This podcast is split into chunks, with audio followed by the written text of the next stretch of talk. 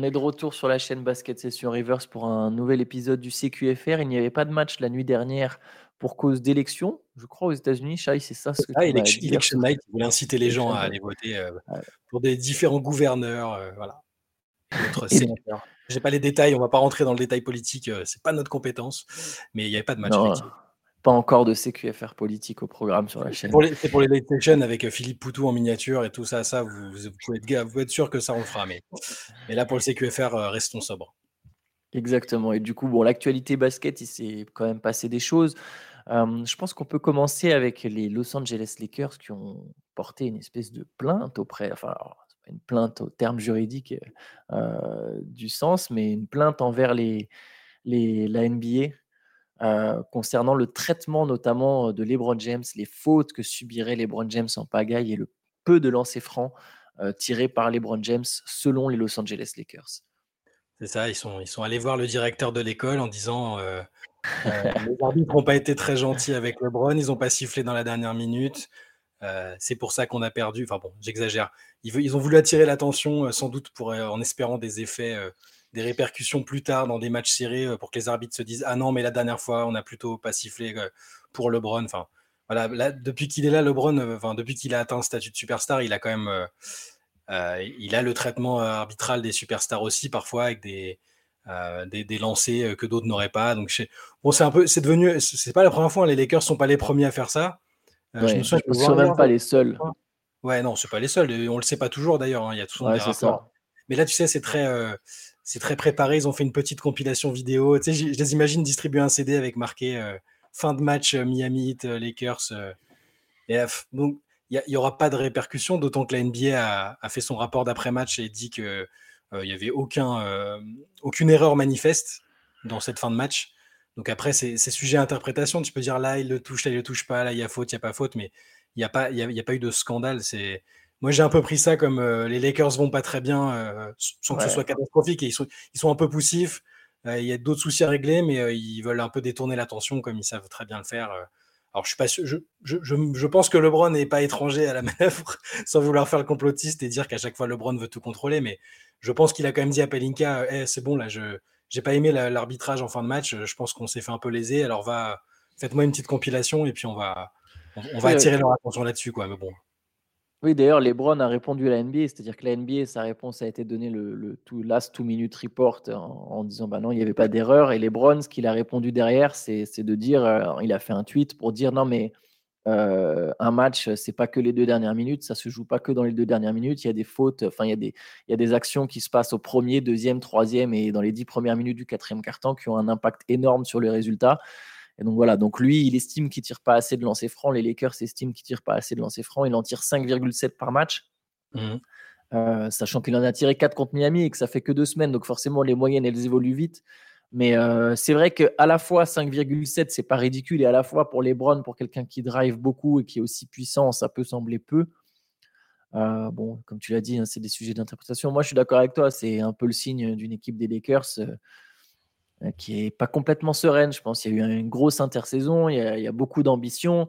On a très très vite oublié, nous les premiers, hein, que c'est une équipe qui a énormément galéré à se qualifier en playoff la saison dernière.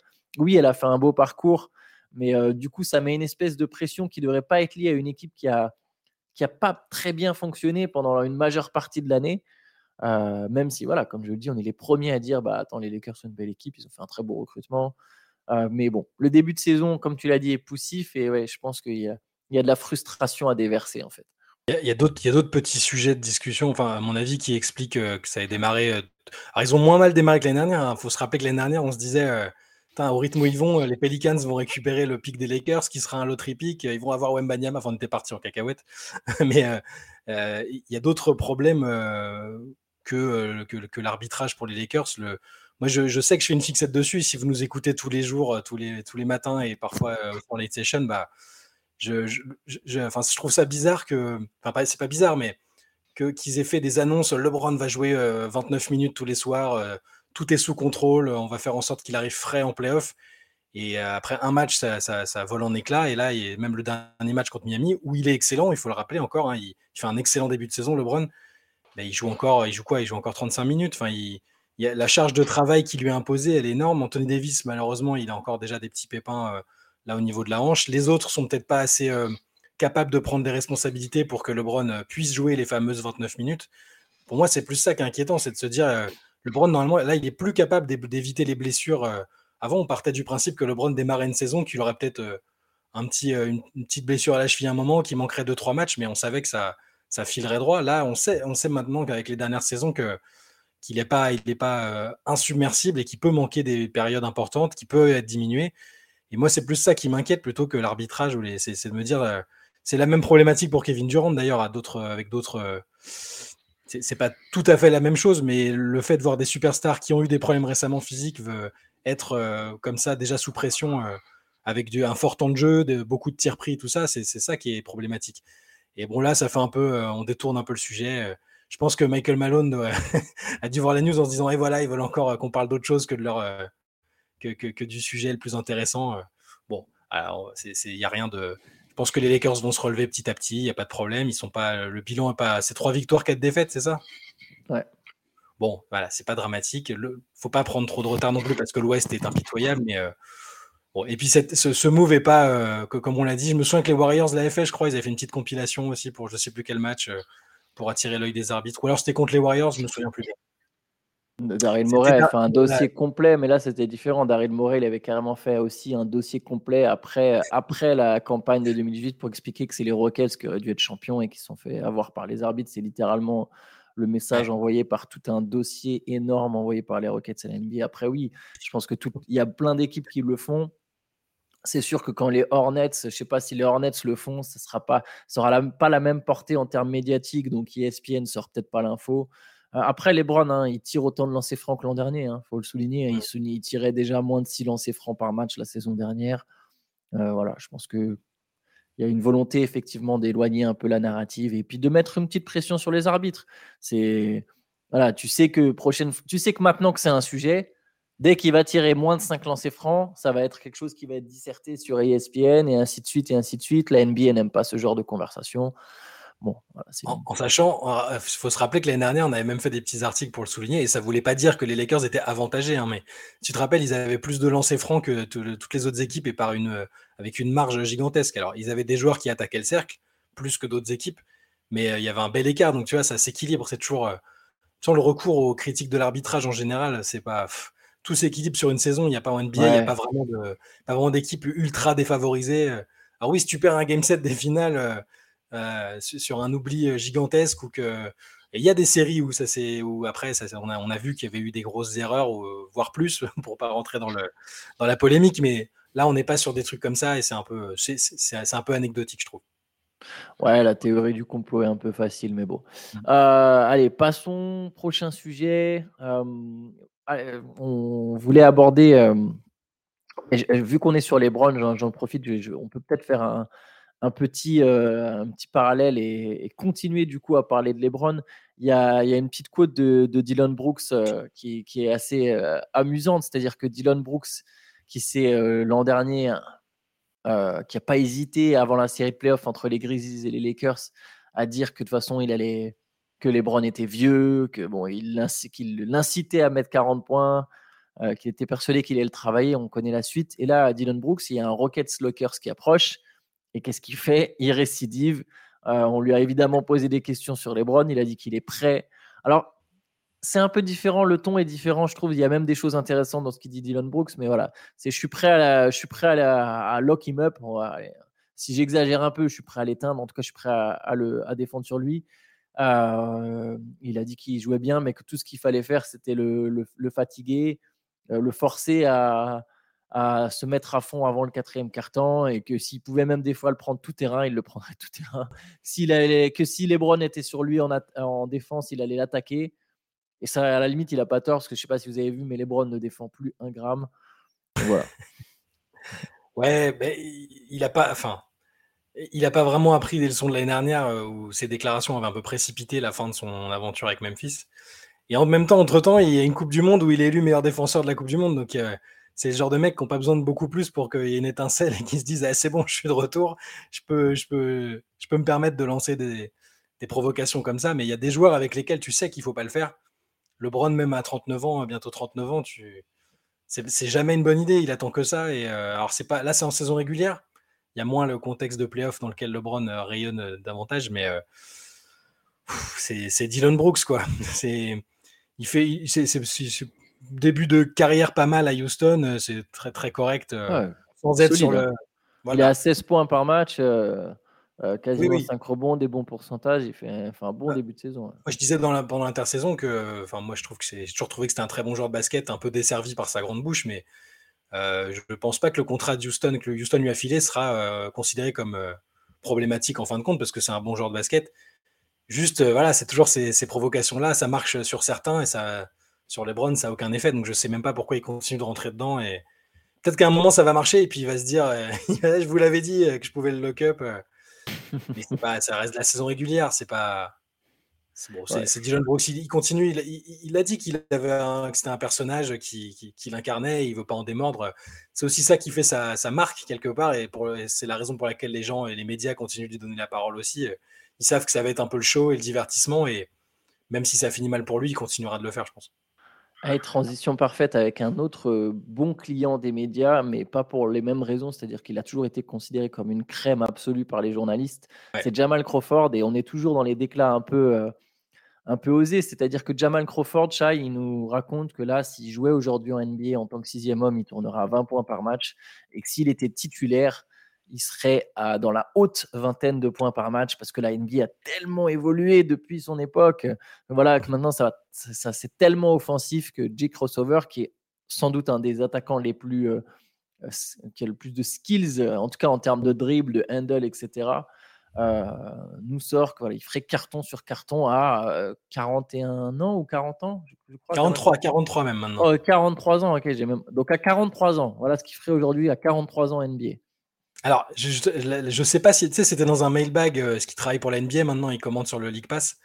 Alors, il répondait à la question, donc je ne sais pas si sa réponse impliquait euh, aujourd'hui à 43 ans ou si j'étais un joueur dans mon prime aujourd'hui. Ah, c'est pas pareil. Mais, dans les deux cas, dans les deux cas, euh, Jamal Crawford, alors, tu as raison de dire, où il dit, quand il dit, ouais, à mon époque, c'était différent, en gros, il sous-entend que les défenses étaient plus resserrées, tout ça. Donc, effectivement, il a connu une partie de sa carrière où les défenses étaient un peu plus resserrées, mais il jouait encore en 2020, donc c'est pas si vieux.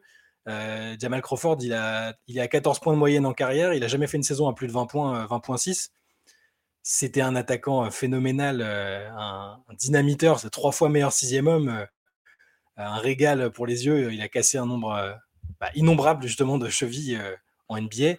Je comprends le raisonnement de se dire ouais aujourd'hui je, je ferai comme ça machin et c'est vrai qu'aujourd'hui il y a des joueurs qui mettent beaucoup beaucoup de points et qui les auraient pas mis avant mais Là, il dit carrément si je suis titulaire, euh, je, mets, je mets 30 points par match. Quoi. Mais est-ce qu'il serait titulaire aujourd'hui en NBA C'est ça le truc bah Que...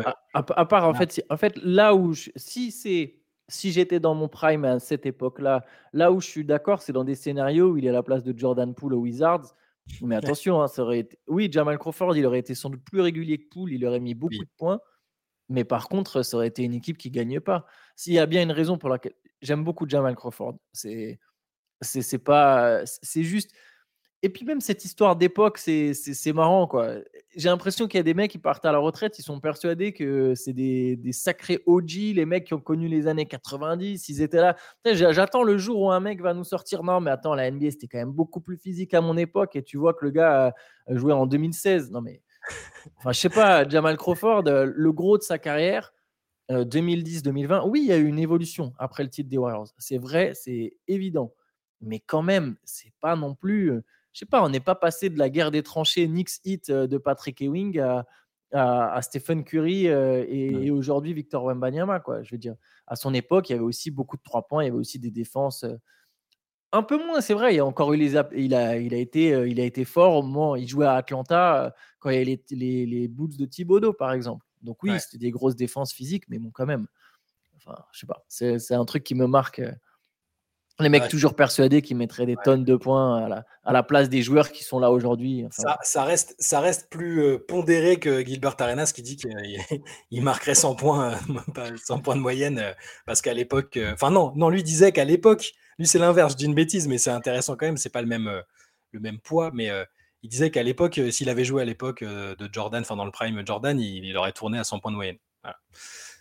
Bon, c'est mais parce que parce qu'il trouve que les, les, mecs étaient pas, il y avait pas, il y a très peu d'attaquants comme lui, que les défenses, même si c'était serré, il en aurait fait son affaire. Bon, voilà, c'est Gilbert Arenas, mais c'était pas, tu vois, tout ça pour dire que sur le sujet, c'est pas pour critiquer Crawford en disant il était pourri.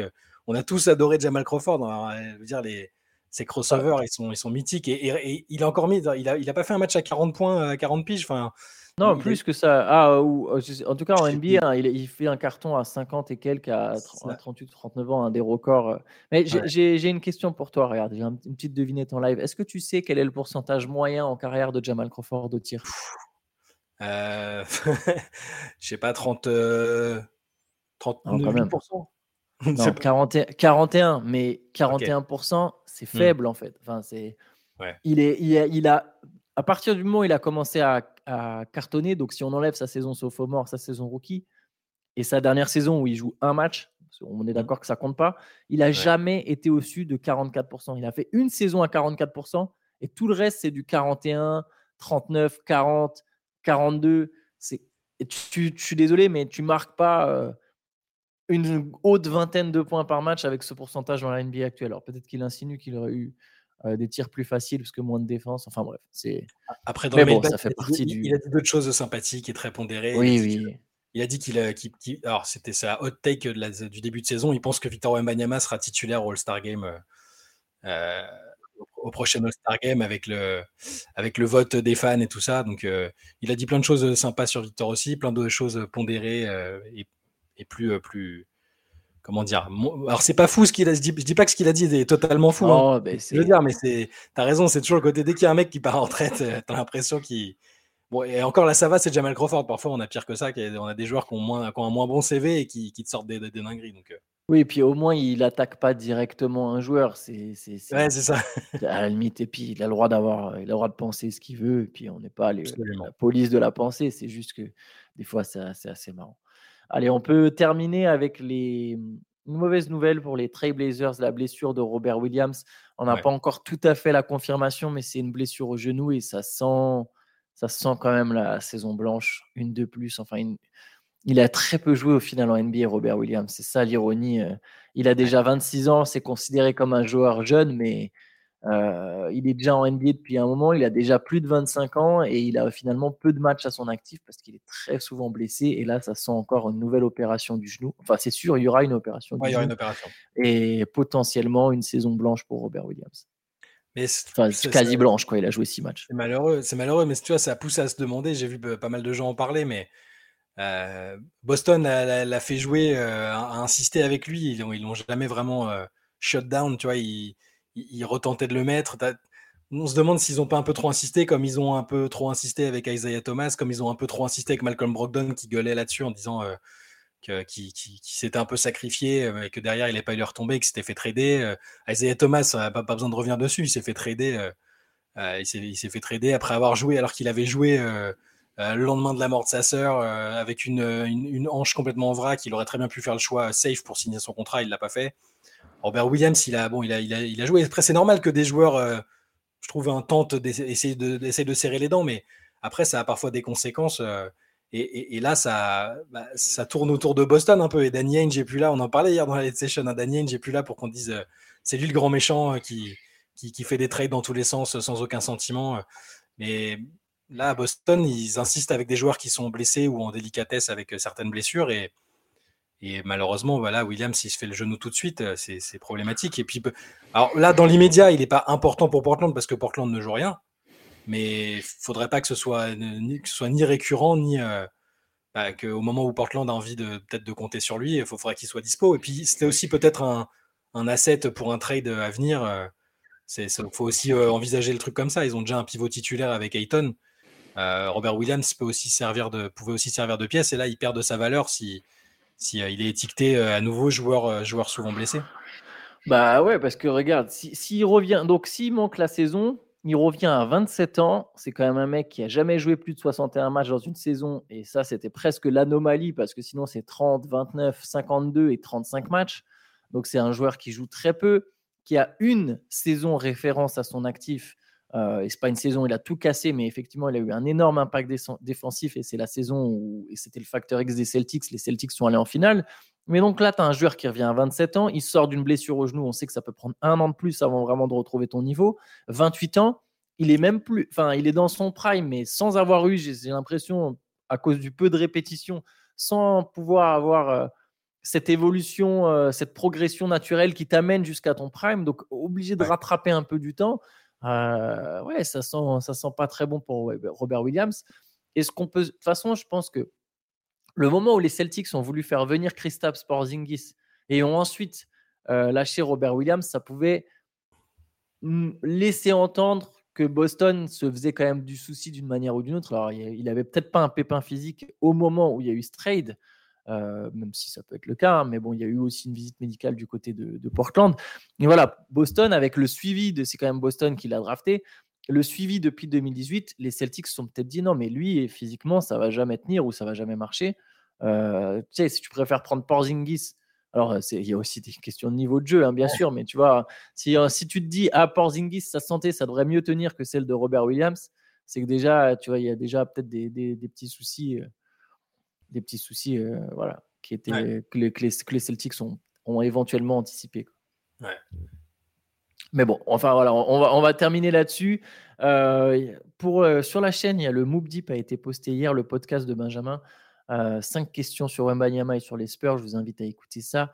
Il y a évidemment le podcast de lundi qu'on a fait avec Théo, les conclusions hâtives du début de saison. La late session sera disponible jeudi après-midi sur, sur la chaîne, le replay de la late session qui était sur Twitch. Et eh ben écoutez, nous on se retrouve demain pour un nouveau CQFR. Ciao. Ciao à tous.